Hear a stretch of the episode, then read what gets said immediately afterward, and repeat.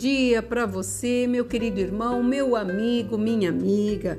A palavra de sabedoria nesta manhã está em Salmo 16, versículo 8. O Senhor eu tenho sempre a minha presença, estando Ele à minha direita, não serei eu abalado. Um pequeno versículo, tão pequeno, mas que fala tanto ao nosso coração, e o potencial muito grande. O Senhor nós temos que tê-lo sempre junto de nós, perto de nós, estarmos na presença dele, para que possamos vencer o dia mal. Sabemos que as dificuldades existem, os problemas também, inimigos sempre nós teremos, invejosos, pessoas que atravessam teu caminho, que tentam entulhar teus poços, aquele que inveja o que você tem, seja muito, seja pouco, não tenha nada. Tem pessoas que muitas vezes querem simplesmente ser o que você é e ter o que você tem.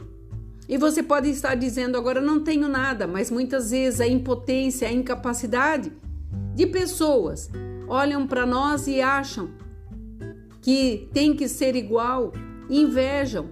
E daí nós olhamos e falamos: por que muitas coisas não nos acontecem? Por que tantas coisas ruins me cercam? Por que tantas falas enganosas? Por que tantos fingimentos? Por que tantas infidelidades? Isso fará parte da sua vida durante todo o restante dela. Porque isso é a condição de nós estarmos vivos e sabermos que nós somos vencedores. Por isso que aqui Davi, um rei que lutou tanto pelo seu reino e para poder engrandecer o nome de Deus, ele está dizendo: Eu tenho o Senhor sempre, a minha presença sempre. Nós temos que ter Deus como um levantar, como um se alimentar. Ele é para nós o único que pode nos ajudar e nos trazer para nós a plena paz ao nosso coração.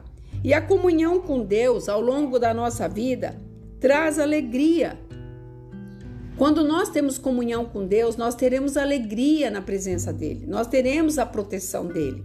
No Salmo 104, Diz assim que ele dá ordem aos seus anjos poderosos para nos guardar. Então não fique você se gloriando que você está vivo, porque você foi o melhor ou é o melhor. Não, você está vivo porque Deus ainda tem que cumprir um plano na tua vida.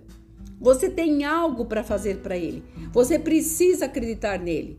Tudo que tem te acontecido, ele está ciente do que está acontecendo. O que cabe a você é reconhecer Ele como teu Deus, o único Senhor da sua vida.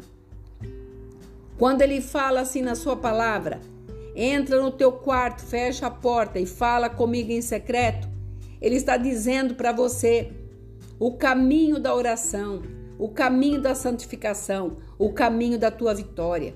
Então acredite, sabe por quê? Porque Ele estando à tua direita, você não será abalado, você não será vencido, você pode até sofrer as agressões, você pode até se adoecer, você pode até passar por dificuldades. E isso são os fatores que fazem parte da nossa vida. Pare de reclamar, pare de murmurar e comece ter gratidão a Deus, porque Ele está dando a oportunidade de você entender que o melhor está para acontecer e você não será abalado.